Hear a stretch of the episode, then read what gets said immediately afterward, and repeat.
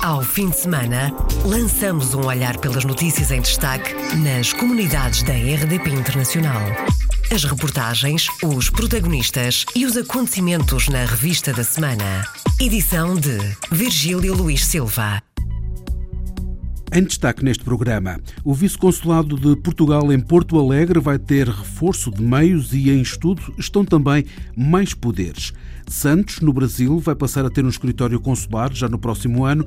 O governo compromete-se à criação de um escritório consular que substitui a missão do cônsul honorário que morreu recentemente.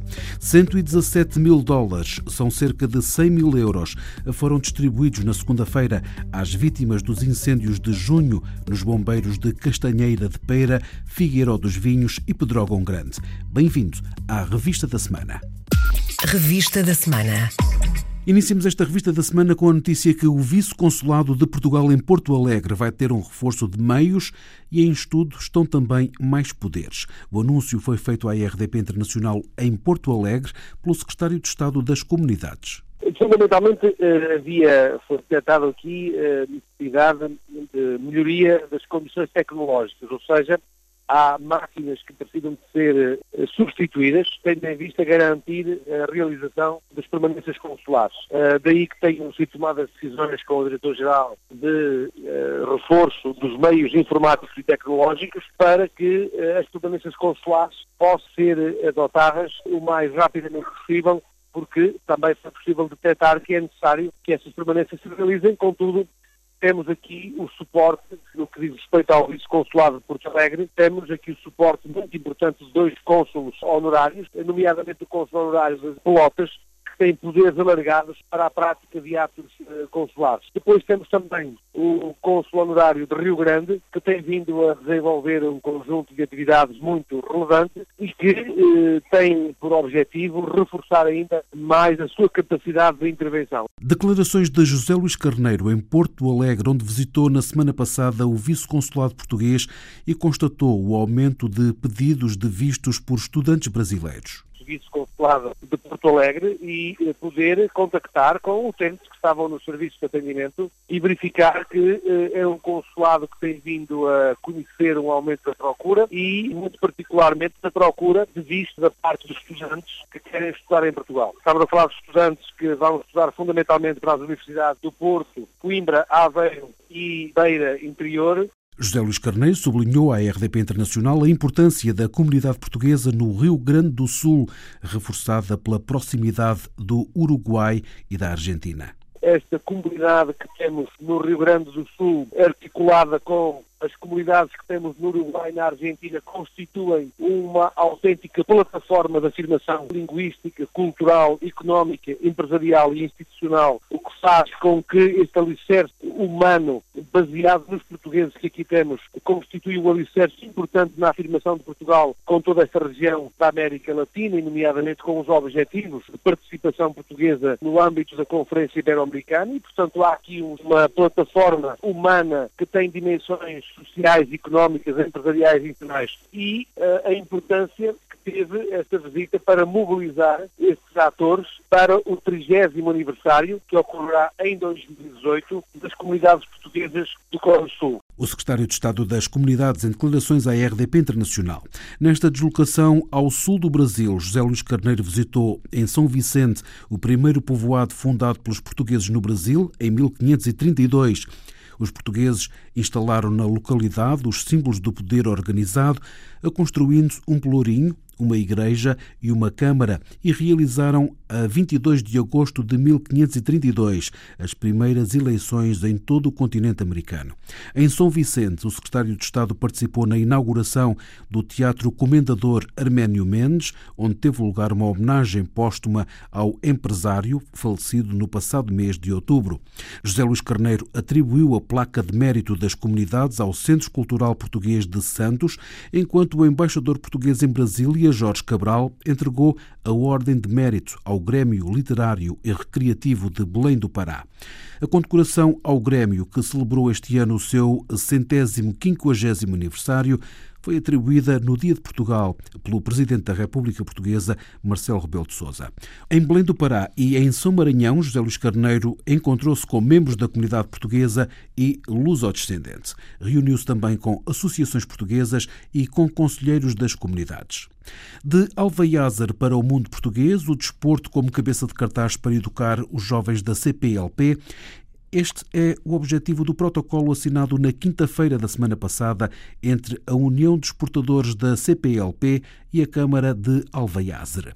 Mário Costa, presidente da União dos Exportadores da CPLP. Sabemos que o futebol, o basquete, o hockey patins são desportos que prestam a atenção dos jovens. Muitas vezes queremos educá-los e é difícil se não tivermos algo que os faça mover até lá, até essa educação. O que nós vamos fazer é ir às escolas, juntamente com as entidades oficiais dos países, a CPLP, ir às escolas e criar uh, competição entre os jovens, o desporto escolar, e nos intervalos desse desporto escolar educar os jovens através de cidadania, da gravidez precoce, da higiene, ou seja, dar-lhes formação para aumentar as suas habilidades de vida no dia a dia. Também a Câmara Municipal de Alveaza reconheceu nisso uma grande importância porque nós convidamos e fizemos um desafio mútuo de colocar a base de todo este projeto no município de Alveaza. Ou seja, para além de irmos de para todos estes países educar os jovens através do desporto, depois também queremos trazer para cá alguns jovens em que possam, para além de praticar desporto, também vão poder desenvolver suas competências profissionais. Desporto Social, um projeto da União de Exportadores da CPLP, que vai ter sede em Alveiazer. Mário Costa, presidente da União de Exportadores da CPLP, em declarações à RDP Internacional. Portugal, com mais de 50 empresas, esteve presente na feira Espérite de Mueble, em Paris, e foi a maior participação internacional do certame. França é o principal mercado, numa altura em que as exportações do mobiliário nacional já ascendem a mais de 1,7 milhões de euros para todo o mundo.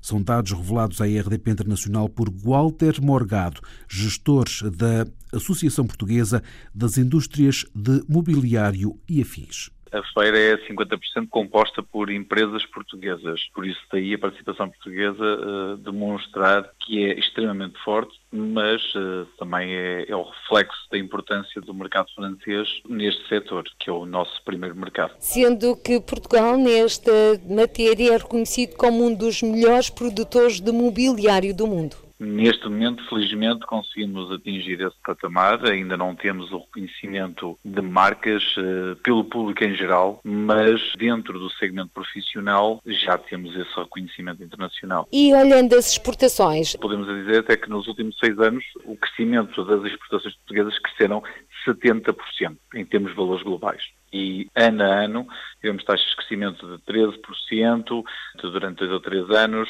8% em 2016 e este ano estamos com 6% de crescimento relativamente ao ano anterior, sendo que estamos a falar de percentagens. E estamos a falar em que verbas? Nós estamos a falar em que este ano vamos ultrapassar mais de 1,7 milhões de exportações. Walter Morgado, para quem as taxas alfandegárias não são, para já, um obstáculo à internacionalização do mobiliário português o cliente está interessado porque a qualidade é extraordinária e quando estamos a falar então num segmento alto, é uma exigência do, dos próprios clientes nesses mercados. Como tal, isso não é uma dificuldade, porque o preço aí não é fator de ponderação e decisão. Por isso, independentemente das taxas alfandegárias, eles compram na mesma. O que nós não conseguimos e temos algumas dificuldades é, por exemplo, com o mercado brasileiro, que tem taxas protecionistas muito elevadas e se nós quisermos vender produtos de segmento médio, teremos muita dificuldade. A única questão é que a nossa aposta na internacionalização também tem sido feita muito através de um produto diferenciado e ele é reconhecido enquanto tal. E como é reconhecido enquanto tal, também o produto é valorizado pela sua qualidade, pela sua imagem e pelas estratégias de comunicação das diversas marcas que já estão presentes nesses mercados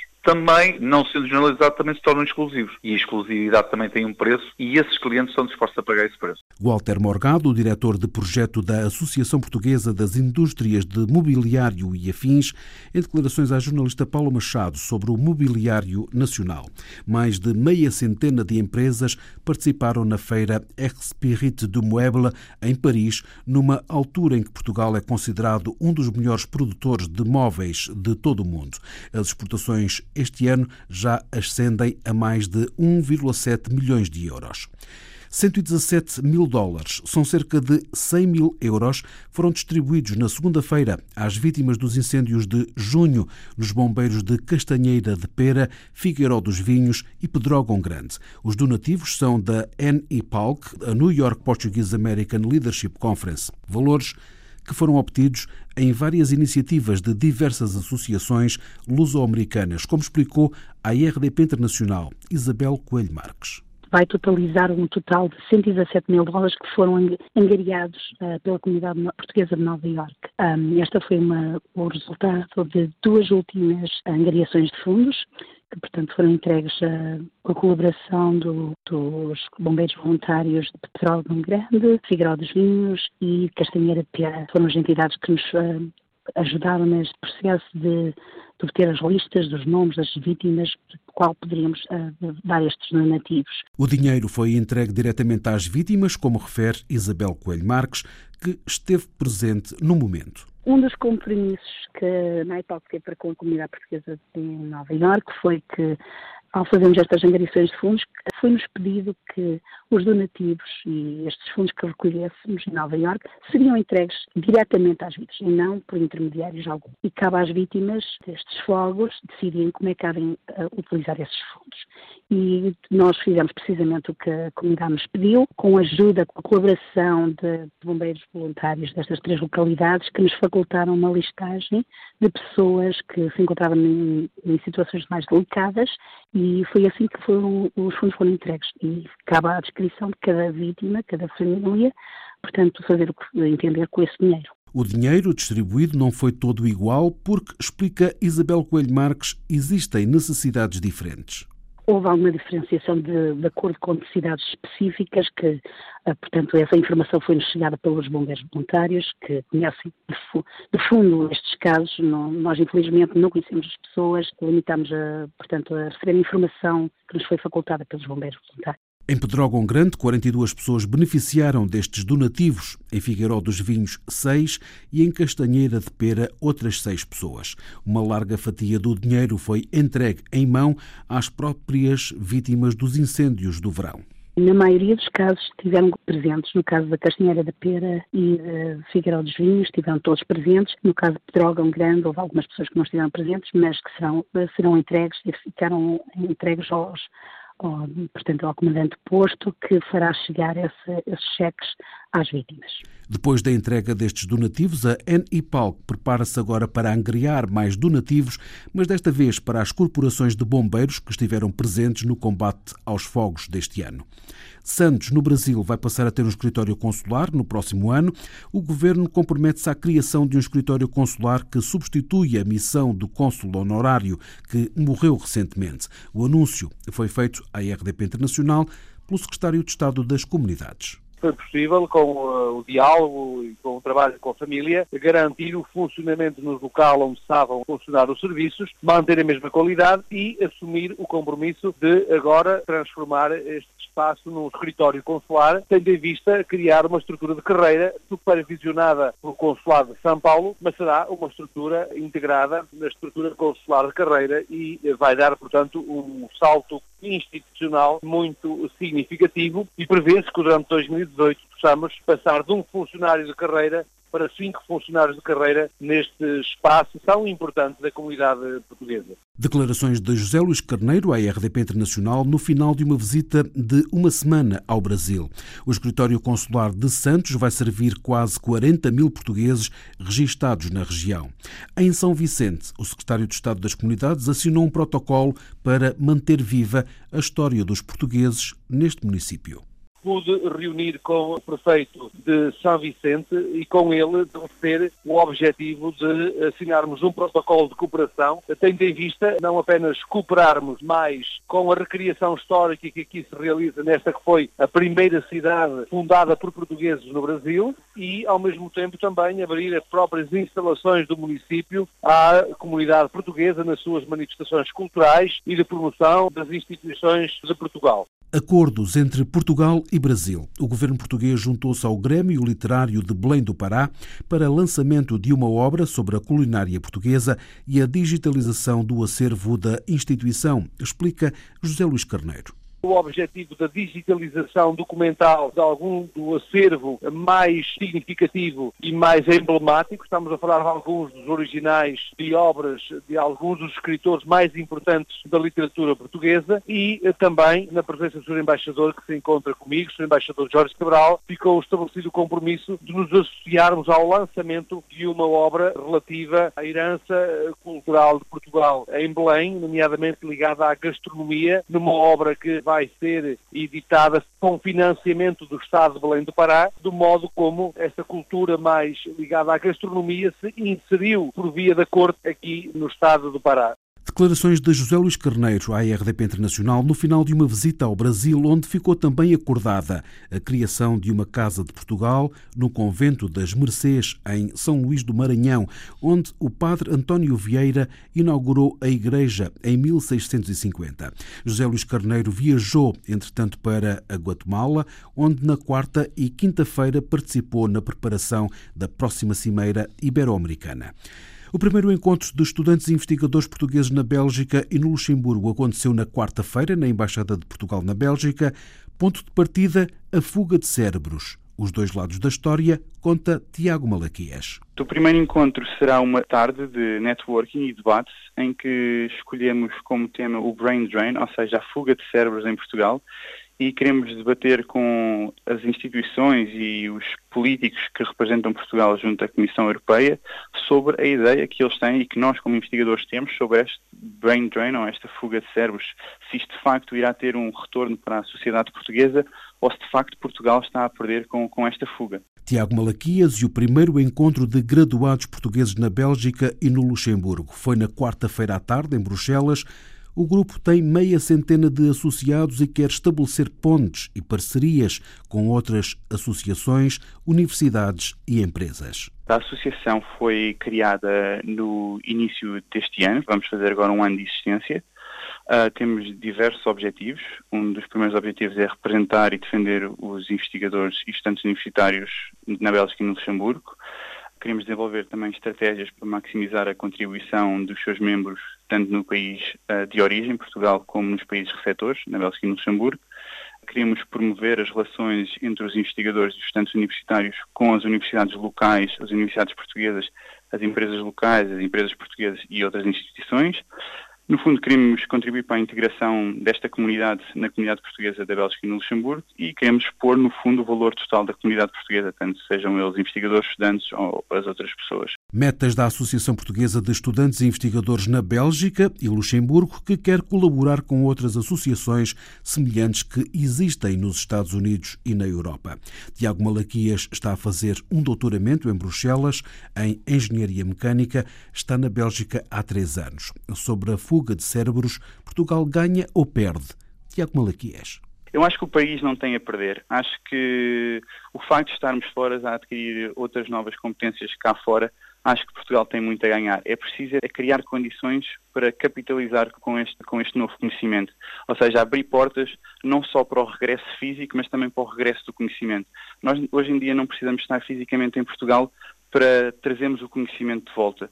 Por isso acho que é necessário que sejam criadas estas parcerias universitárias, estas parcerias empresariais, para abrir portas para este novo conhecimento. E acho que Portugal não tem a perder com esta fuga de cérebros e acho que não é bem um brain drain, mas vai acabar por ser um brain gain a longo prazo. Portugal pode vir a ganhar com os estudantes que formou e que partiram, precisa é de criar condições. A opinião de Tiago Malaquias, em declarações à RDP Internacional, ele que dá a cara pela Associação de Estudantes e Investigadores Portugueses na Bélgica e no Luxemburgo. O primeiro encontro foi na tarde de quarta-feira, em Bruxelas. Café e Cultura na Galeria dos Pioneiros em Toronto, no Canadá. Notas sobre a preservação, estudo e divulgação da história da imigração no Canadá. Foi o tema da conferência Sessão com o professor da Universidade de York, Gilberto Fernandes. Historiador social, sublinha a importância dos arquivos para a história da imigração. A importância da preservação dos documentos históricos, eh, da criação de arquivos que preservem a memória documental dos imigrantes, neste caso portugueses e brasileiros, e dar-lhes a conhecer também o, alguma das histórias, histórias com E e histórias com H, da imigração portuguesa para este país.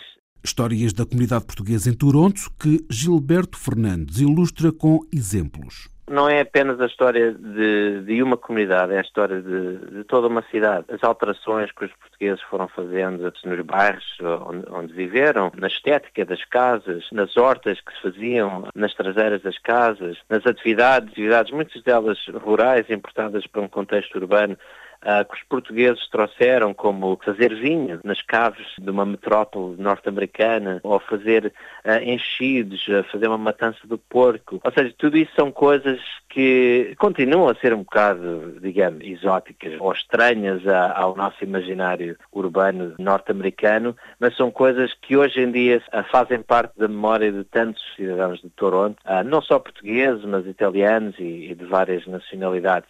Gilberto Fernandes, português, historiador na Universidade de York, no Canadá, em declarações à RDP Internacional sobre a conferência que na quarta-feira à tarde teve lugar na Galeria dos Pioneiros em Toronto, sobre a história da imigração portuguesa no país. Na sexta-feira teve lugar o jantar de gala da Câmara de Comércio e Indústria Franco-Portuguesa em Paris, uma oportunidade para promover a angriação de novos sócios, com o objetivo de chegar aos mil, como disse à RDP Internacional Carlos Vinhas Pereira, presidente da Câmara de Comércio. Nós queremos continuar, queremos atingir os mil membros o mais rapidamente possível. O facto de ser mil é uma etapa que nos permitirá ter uma, um grau de representação muito mais importante e é o que nós procuramos neste momento. Este jantar de gala da Câmara de Comércio este ano é em França. É o nosso jantar de gala, fazemos uma vez por ano. Uh, um ano é em, em França, outro ano é em Portugal. O ano passado foi na cidade do Porto. Este ano é aqui no bairro de Paris, na Praça Vendôme, eh, numa sala histórica, e é a ocasião para nós, ou seja, primeiro efetivamente, ser uma ocasião, um evento onde os membros, os nossos membros podem vir com as esposas e também aceitar outras empresas que vêm ver para, para poder fazer também networking. E também a segunda missão é de efetivamente fazermos o ponto anual e de podermos atribuir troféus, o troféu da empresa mais inovadora, o troféu de, do, do, jovem empresário e o troféu do produto do ano. E no final há o troféu da empresa do ano, que vai, vai recompensar a empresa que teve o crescimento mais importante. É uma maneira de acabarmos o ano, efetivamente, reconhecendo uh, os méritos de cada uma das empresas. Há nomeados e depois há um, afinal, e, e afinal ter uma, uma, uma, mais uma motivação para continuar a crescer e para continuar a fazer negócio aqui em França. Carlos Vinhas Pereira, presidente da Câmara de Comércio e Indústria Franco-Portuguesa. O troféu que vai ser entregue foi desenhado e fabricado pela Vista Alegre. Encerramos esta revista da semana com a notícia que Macau foi o palco do terceiro encontro de docentes de português no Sudoeste Asiático, que decorreu na quinta e na sexta-feira. O encontro promovido pelo Instituto Português do Oriente reuniu mais de duas dezenas de docentes e investigadores da China, Vietnã, Tailândia, Macau e de Portugal. João Laurentino Neves, diretor do IPOR, explicou à TDM Rádio Macau que o encontro teve como mote o aumento da procura de formação em língua portuguesa na região, numa vertente mais prática. A realização de um encontro que assumisse uma vertente eminentemente prática, não tanto académica no sentido em que as universidades o efetuam como reflexões de investigação, mas muito mais numa vertente oficinal, numa vertente prática, em que no fundo debatamos os sucessos e os insucessos no ensino do português, isto é, as dificuldades com que os formadores, no concreto, se deparam no seu dia a dia, que partilhem connosco essas práticas eh, que desenvolvem, por forma a que vejamos se elas, nos diferentes contextos, podem constituir contributos para a melhoria do ensino e da aprendizagem da língua por parte dos diversos agentes que vão estar presentes. João Laurentino Neves espera que deste encontro possam resultar algumas redes de colaboração e de permuta de materiais entre formadores. Este ano foi estabelecida uma parceria com a Universidade do Porto, em Portugal. Em Macau esteve, por isso, a professora Isabel Duarte. A docente é, diz João Laurentino Neves, tida como uma referência no ensino do português como língua estrangeira. Vem dar um apoio muito grande a que os seminários, os plenários, possam assumir essa vertente oficinal, fruto muito da sua experiência na formação de professores, mas também nos trabalhos de orientação de mestrados e doutoramentos, para, digamos, dirigir a reflexão para exatamente essa vertente oficinal, para a resolução de situações concretas, para a resolução de problemas. Na quinta-feira foi apresentado um guia de conversação vietnamita-português que resulta de uma parceria entre o IPOR e a Universidade de Hanoi, no Vietnã. Constitui um exemplo claro de como estes encontros podem produzir projetos que são colaborativos entre eh, docentes, no caso de Macau, do IPOR, e de universidades em, na região, que é aquilo que nós, como IPOR, como instituição que se dedica à promoção da língua portuguesa, queremos estimular. João Laurentino Neves, diretor do IPOR, Instituto Português do Oriente, em declarações à jornalista Marta Nelo, da TDM Rádio Macau. Com entrada livre, o terceiro encontro de pontos de rede de ensino de português língua estrangeira teve lugar nas instalações do Instituto Português do Oriente, em Macau. Fechamos assim esta revista da semana. Ao fim de semana, lançamos um olhar pelas notícias em destaque nas comunidades da RDP Internacional. As reportagens, os protagonistas e os acontecimentos na revista da semana. Edição de Virgílio Luís Silva.